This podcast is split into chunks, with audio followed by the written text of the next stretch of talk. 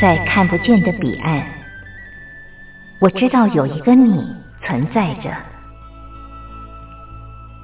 在生命的最深处，我们都有着波涛起伏的心，无法言语的心，关怀彼此的心。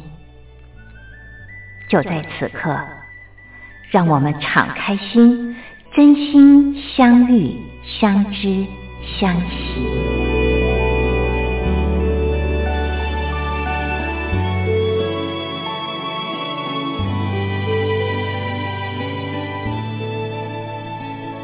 真心相遇，于红制作主持。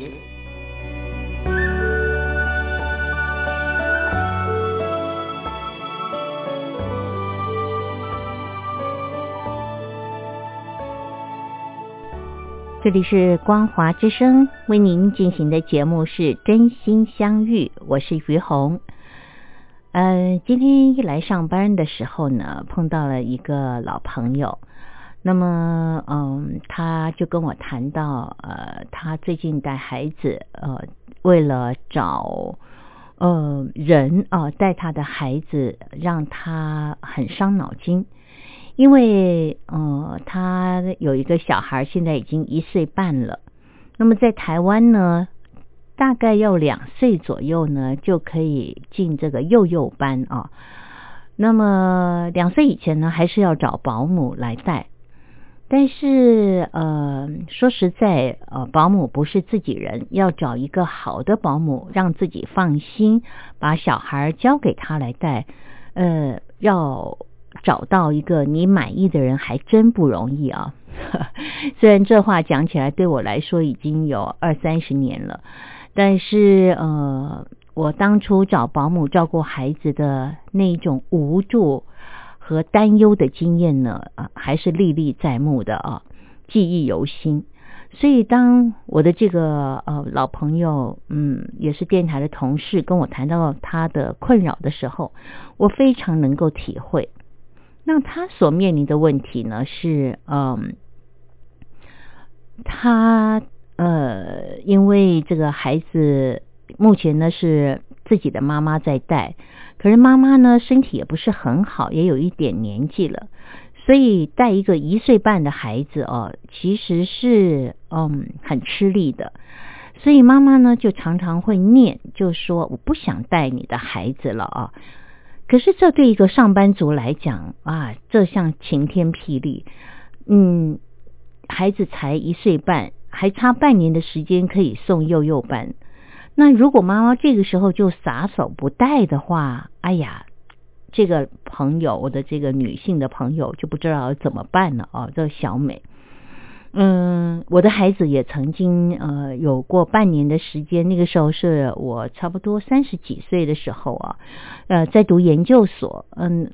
哎呀，也是还差半年毕业，但是孩子在保姆家实在不适应啊。因为我读研究所的时候要住校，那么呃孩子呢就是找保姆东带西带，结果那个孩时候呢孩子适应不良，造成他日后心灵很大的一个阴影啊。所以当我的这个朋友跟我提到他目前碰到的这个状态。妈妈不想帮他带，还差半年的时候，孩子就可以进这个幼幼班，对他来说现在是伤透脑筋啊。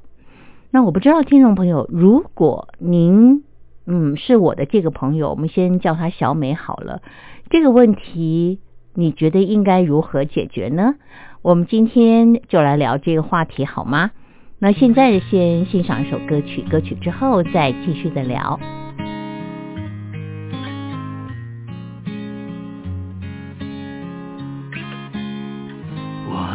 哭了，我们笑着，我们抬头望天空，星星还亮着几颗，我们唱着时间的歌，才懂得相互拥抱，到底是为了什么？因为我刚好遇见你，留下足迹才美丽。吹花落泪如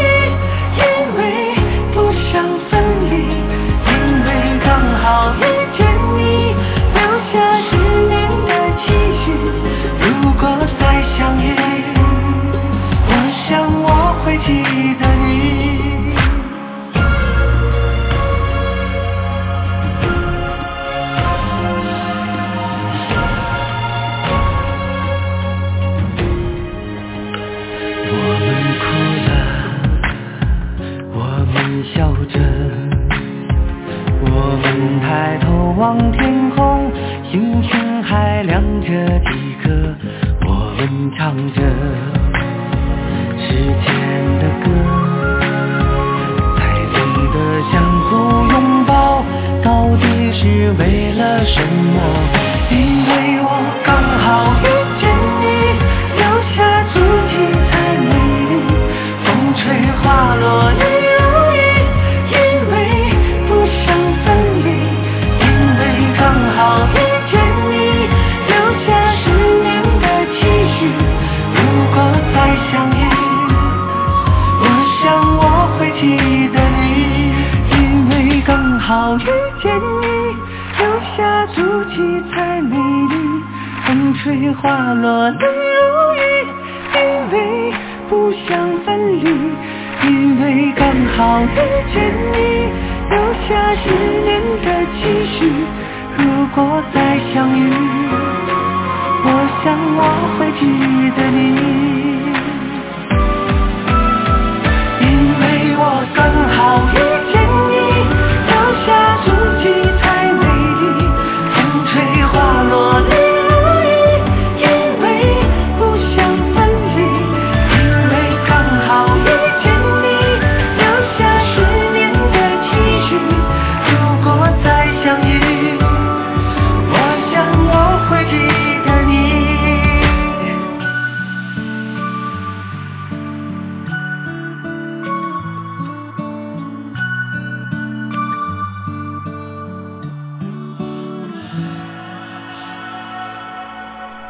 这里是光华之声为您进行的节目是真心相遇，我是于红。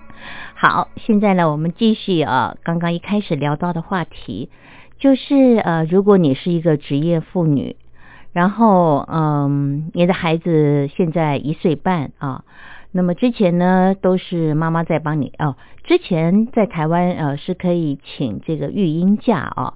那但是呃，育婴假用完了，那呃，所以呢，接下来的时间呢，就请妈妈帮忙带。但是妈妈的身体呢，也不是很好，而且妈妈啊、呃、还呃玩心颇重的哦，想常常出去呃打打牌啦，哦、呃，或出去呃玩一玩这样子，所以觉得带着一个一岁半的孩子呢，被绑住了。就很希望，嗯、呃，这个自己的女儿呢，赶快啊、这个辞职啊、来带这个孩子。可是真的，嗯，你说辞职容易啊？你再找一个你喜欢的工作就没那么容易啊。所以我的朋友就很挣扎，可是他又担心他的孩子还有半年的时间，万一妈妈不带怎么办？呃，这个难题呢，他后来呃，在今天来上节目之前跟我聊了。那我觉得，嗯，这应该也是很多职业妇女会碰到的问题啊。那我们今天就在节目当中一块儿来讨论。我是这样子跟我的呃朋友说啊，这不见得是最好的方案，但是呃，从这个呃问题当中，其实我们可以延伸看到。一些嗯，我们可以去呃发掘，应该呃这个事情它有很多的处理方案，呃，比方说你可以再找一个保姆帮你带半年哦、呃，甚至一年带到三岁的时候可以上幼稚园，这是一个解决方案。还有一个解决方案呢，就是请你的婆婆上来带，但是因为呃婆婆在比较乡下的地方。呃，如果把孩子带回去的话，就没有办法每天下班看到孩子。那这这个选项呢，呃，只能列入考虑。还有一个选项呢，就是嗯，再拜托妈妈嗯带个半年，让孩子已经有足够的年龄，到两岁的时候可以去上幼幼班，这是最圆满的。但是现在妈妈就是有怨言呐、因为一方面身体不好啊，哦，体力不够，然后一岁半的孩子，呃，其实蛮皮的，现在呃会到处跑了啊，所以妈妈带着带着就常常会有怨言。呃，那我的这个朋友就跟我说怎么办呢？我是这样跟他讲哦，我说其实想来想去，呃，你最后还是觉得，哦，给自己的妈妈再带半年，呃，然后把小孩送到幼幼班，这是一个最好的选项。那你要怎么样让妈妈愿意再帮你带半年呢？他说：“我不知道啊，妈妈，嗯、就每天跟我说她不想带啦，呃，她很累啊，啊、呃，我不知道听众朋友，当您觉得你听到你的母亲跟你讲这样的话的时候，你真的认为妈妈不想带了吗？收音机旁的听众朋友，如果您的年纪比较大一些，已经像我的这个朋友的妈妈有五六十岁了，然后他还有爸爸啊，也在家帮忙带。你们真的觉得，当妈妈说了这样的话，代表她真的、真的、真的不想帮他带孩子吗？呃，我不以为然。我为什么不以为然呢？我觉得啊，其实妈妈嘴巴这样说，心里面呢，其实并没有真正的拒绝。那妈妈为什么嘴巴要这样说呢？呃，不好意思啊，我觉得说穿了，其实是想要让啊、女儿了解，你知道妈妈为你带这个孩子牺牲有多大。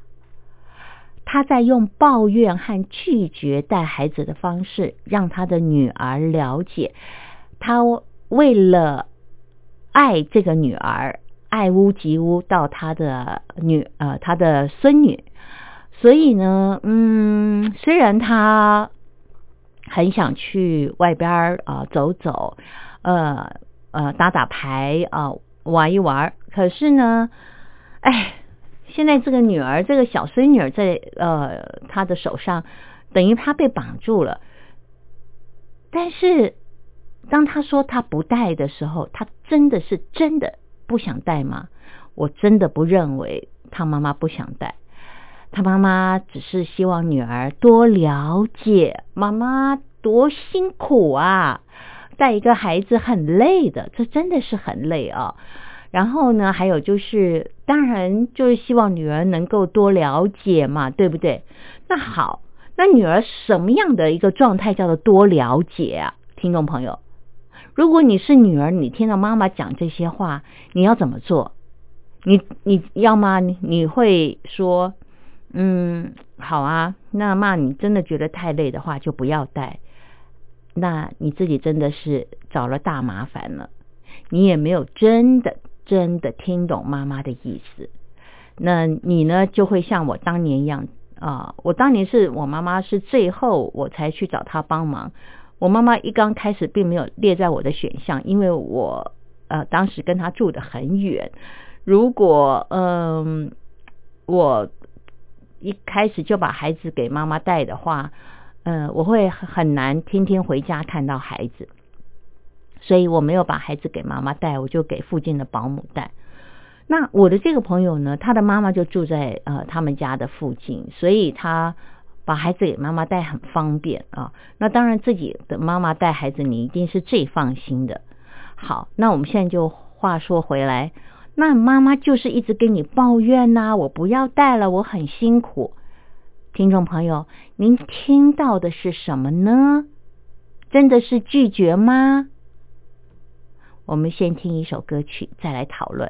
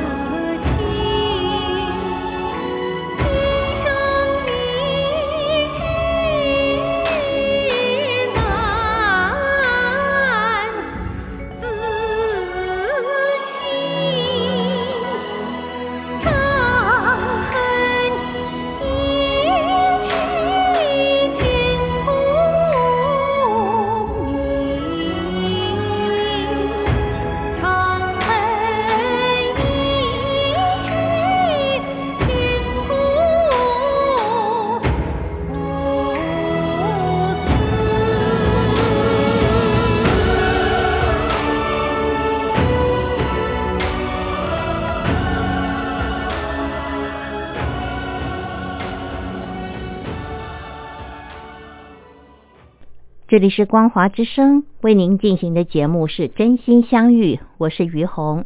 好，我们再来讨论刚刚的话题哦，就是嗯，如果妈妈跟你说：“哎呀，我带你的孩子好累哦，我我不想再带了。”妈妈讲这句话是真的不想带吗？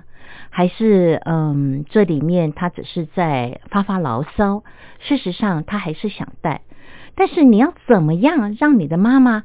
愿意再继续带你的孩子呢？因为如果你真的觉得呃，把孩子放到任何地方都不如放在妈妈那儿让你放心的话，你就一定要懂妈妈她在跟你讲这话的时候她的意图。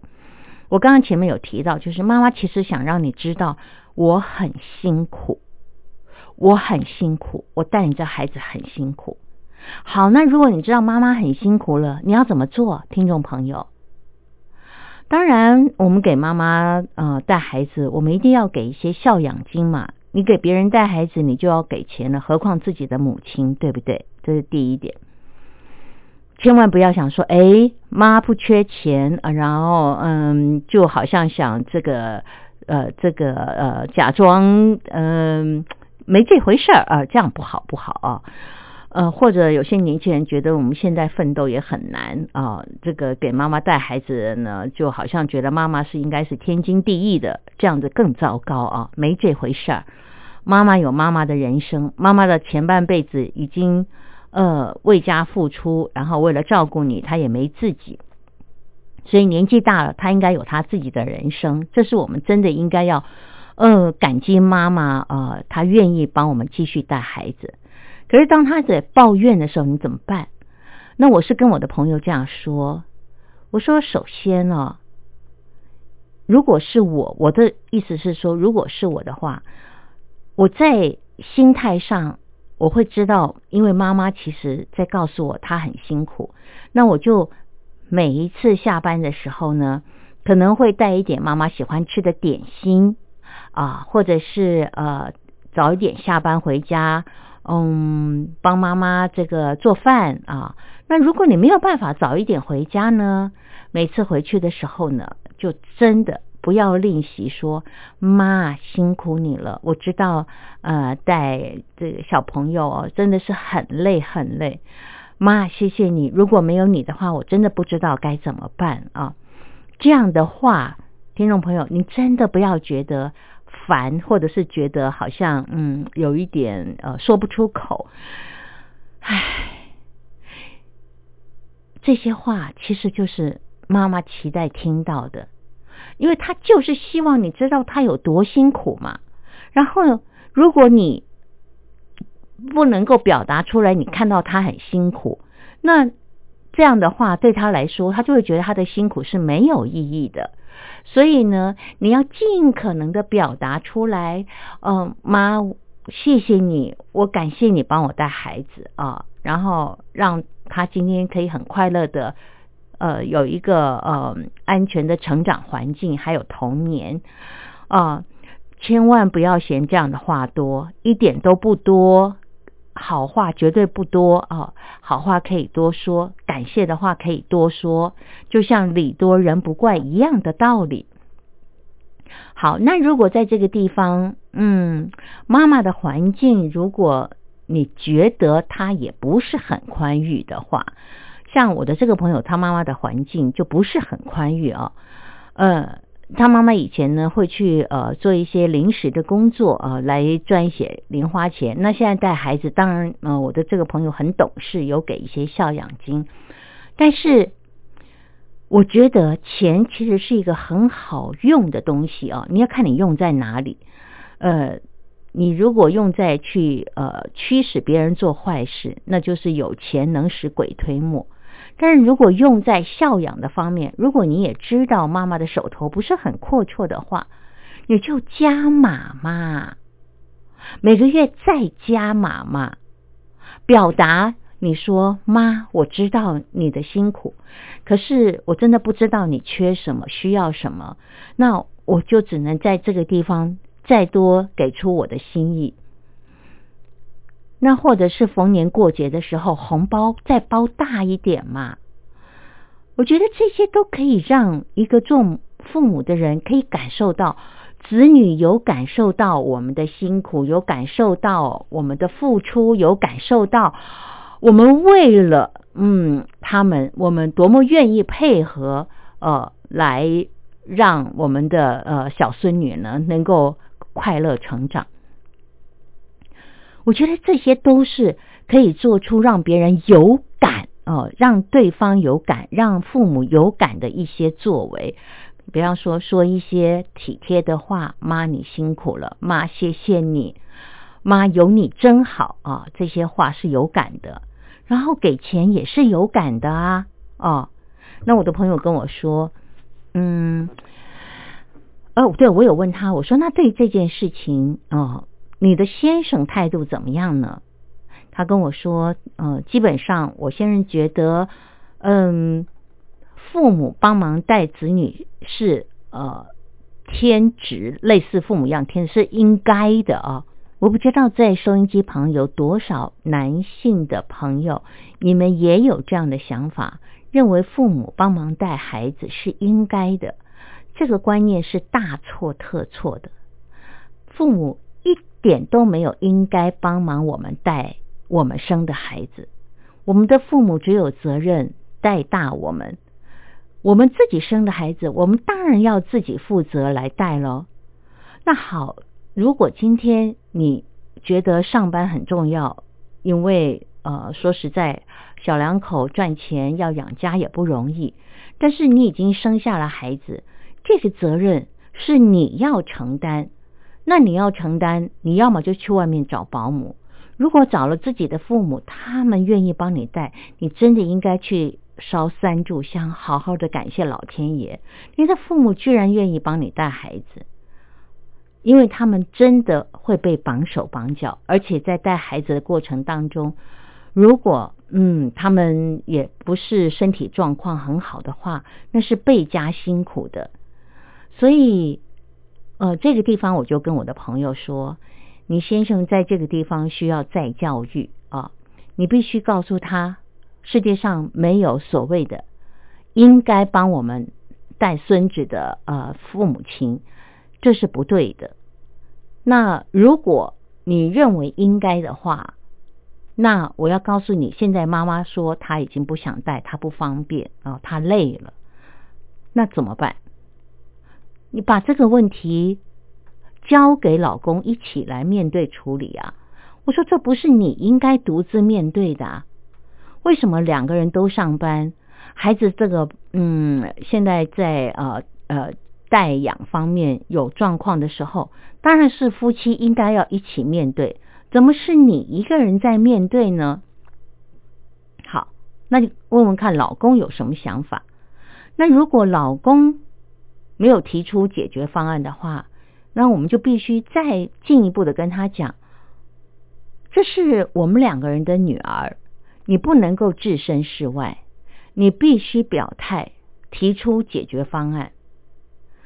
那如果你没有好的解决方案，我提出我的方案。比方说，呃，每个月再加码，多给妈妈一些钱。呃，比方说妈妈累的话，她可能可以去买一点补品啊。呃因为。你也不知道妈妈真的需要什么嘛？那我们就是跟妈妈讲说，妈，真的我不真的不知道你需要什么，然后什么对你这个呃补你的身体会比较好，那就请妈妈自己去买。我说那或者是你你们自己多想一想，你们可以给妈妈带什么补品，最起码就是要让妈妈有感有感，你们知道她的辛苦，这是一个最直接。而能够真实让对方感受到的方式。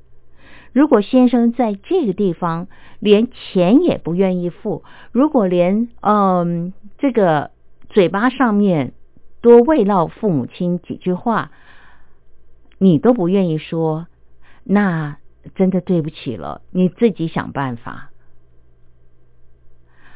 我觉得。在这个嗯夫妻关系里面，尤其在一个家庭里面，好像容易陷入一个状态，就是这件事要么就是太太啊一肩挑，要么就是先生一肩挑，这样的一种夫妻关系是不平衡的。呃，以后在孩子成长的过程当中，他也会感受到父母对他的关心，好像有比重上的差异，不是妈妈比较关心他，就好像觉得爸爸比较关心他，而这样子其实对孩子未来心态的发展会有很大的影响。所以我就跟他说：“你一定要邀请你的先生一起来面对这件问题。”而且他如果不跟你一起面对，你一个人承担，你以后会有怨，你会觉得你为这个家牺牲了，嗯，有的会觉得不值得，然后有的会在老的时候呢，嗯，觉得我不想再牺牲了，甚至走上离婚之途。所以我跟我的朋友说，一定要把你先生拉下水，跟他讨论一下。我们的孩子未来到底该怎么处理？好，现在呢，呃，我们再欣赏一首歌曲，歌曲之后再继续的聊。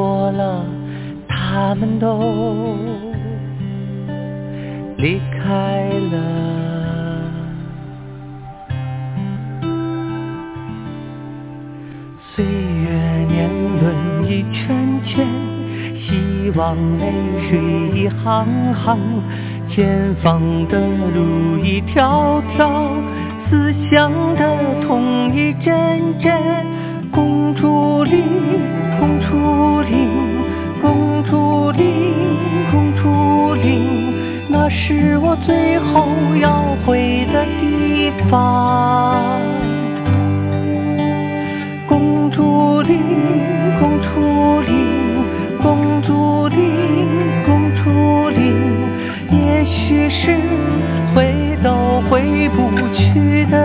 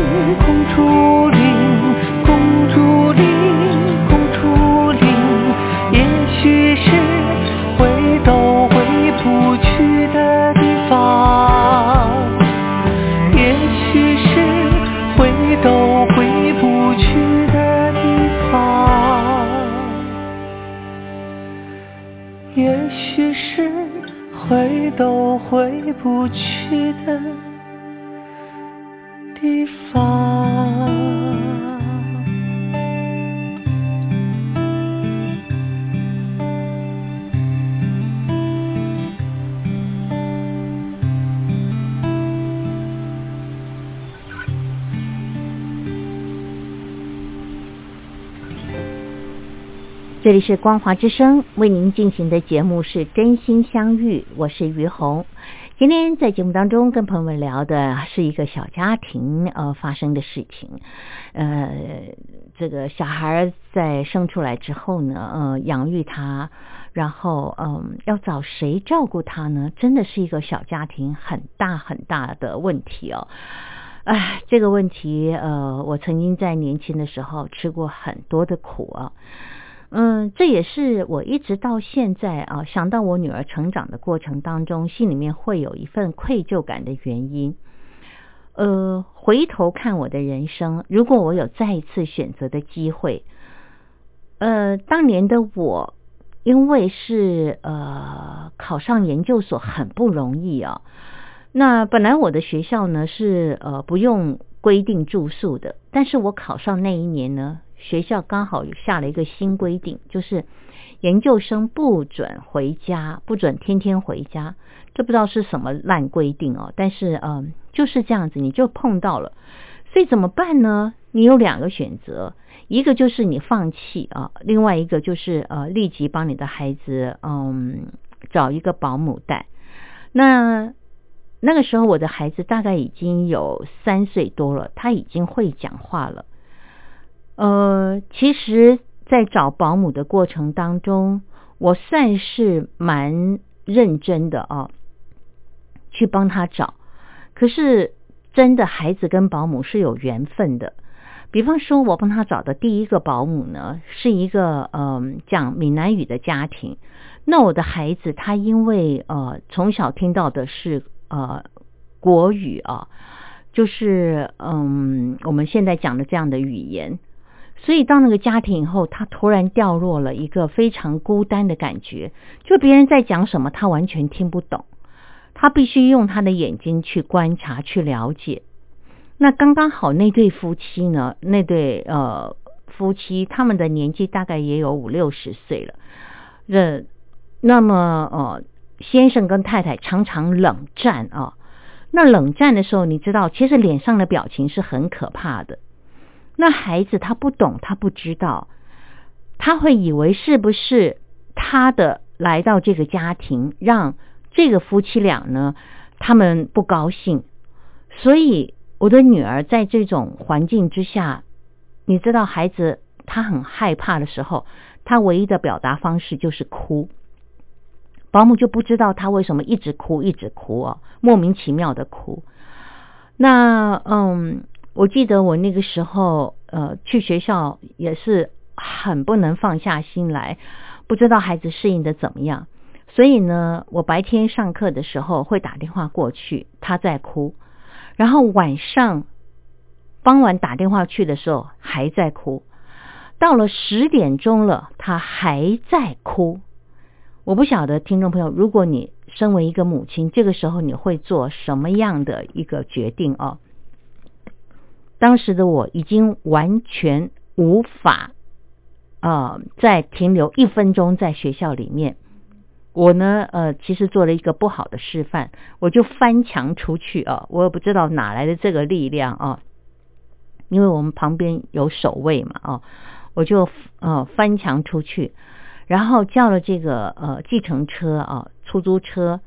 那个时候，呃，我回到嗯孩子保姆那个地方，就我住的地方是蛮乡下的地方，其实呃会经过蛮荒凉的地方，然后车程大概快一个小时，车资也非常的贵哦。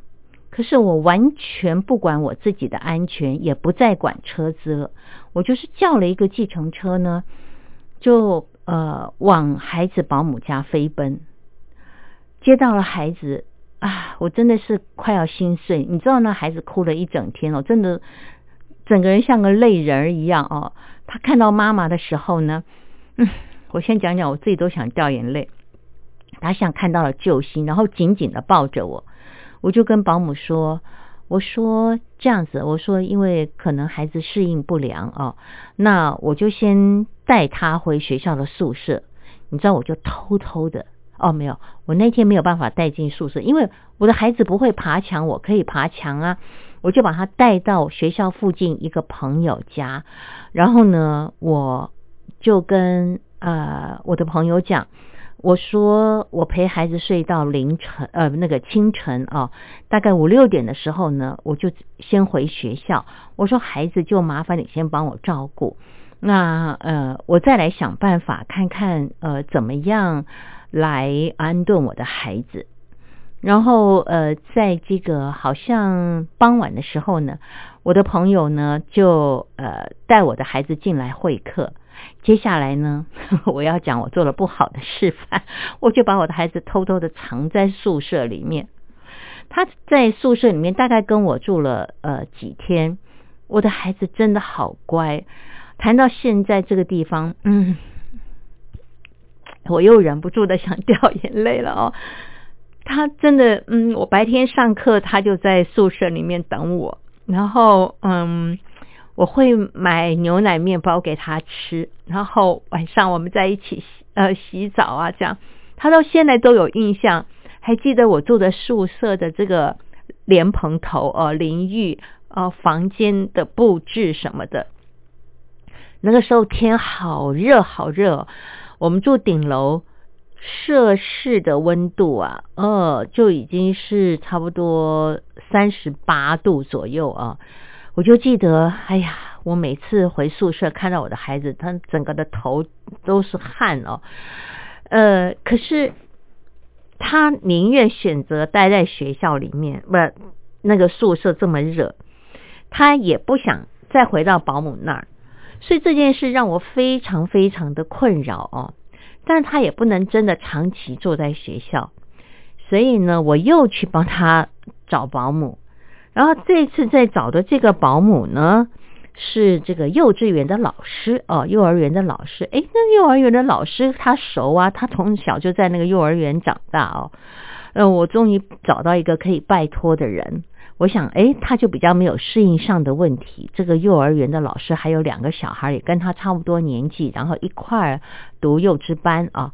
而我就想说，哎呀，这感谢老天爷有一个这么好的安排。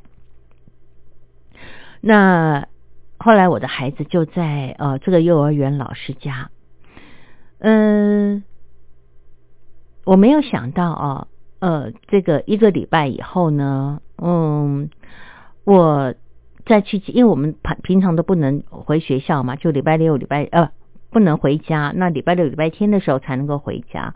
我没有想到我回家的时候，我的孩子。他有一点微微的发烧啊，然后你知道，一个做母亲的人哦，其实他不需要用手去摸他的额头，他只要看孩子的眼神，他就知道这个孩子的状况怎么样。啊，我就想说奇怪，为什么园长都没有发现？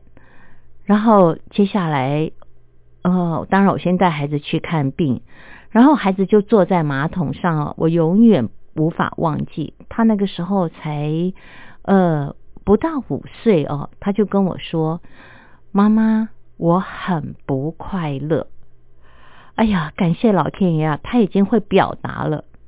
我不晓得，如果你是一个母亲，你听到一个孩子跟你说：“妈妈，我很不快乐。”你会做什么决定？我就知道一定有一些事情，我就说怎么了？他就告诉我说他在园长家。嗯，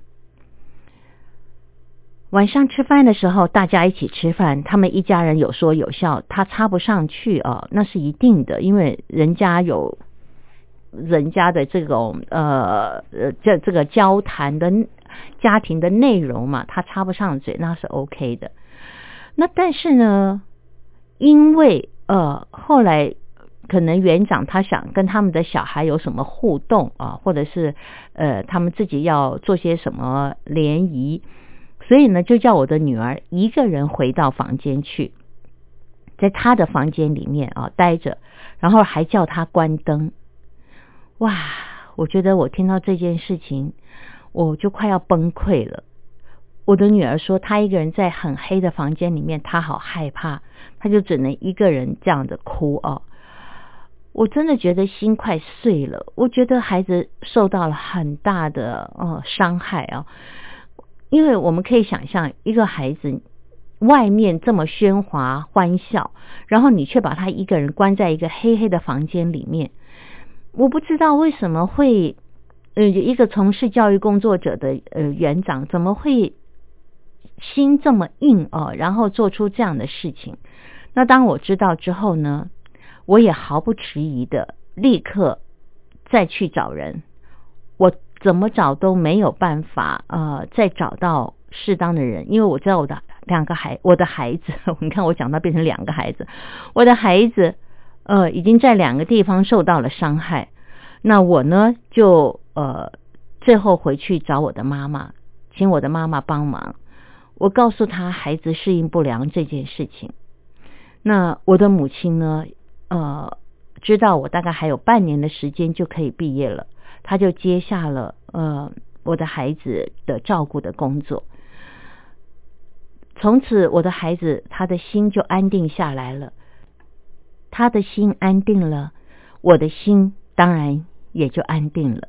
我就这样啊完成了我的学业。嗯，今天跟朋友们分享这一段，其实。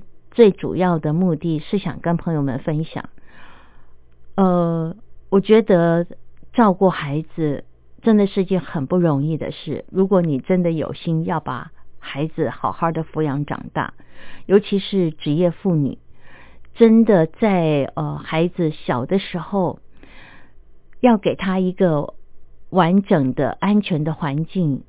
当然，我觉得在大陆可能没有这样的问题啊，因为我知道在大陆是呃六个大人照顾一个小孩啊，但是在台湾呃确实会碰到这样的状况。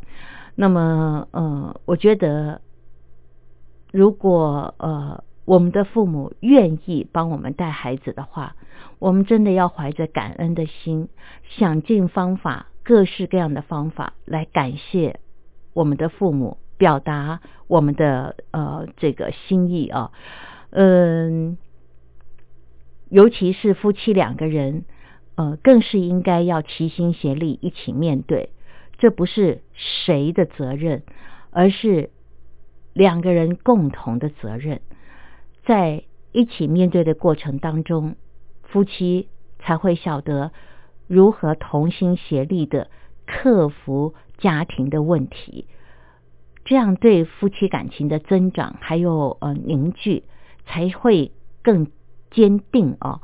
如果只是一个人承担，呃，以后孩子长大，他的心里会失衡，他会觉得谁在这个家庭比较辛苦。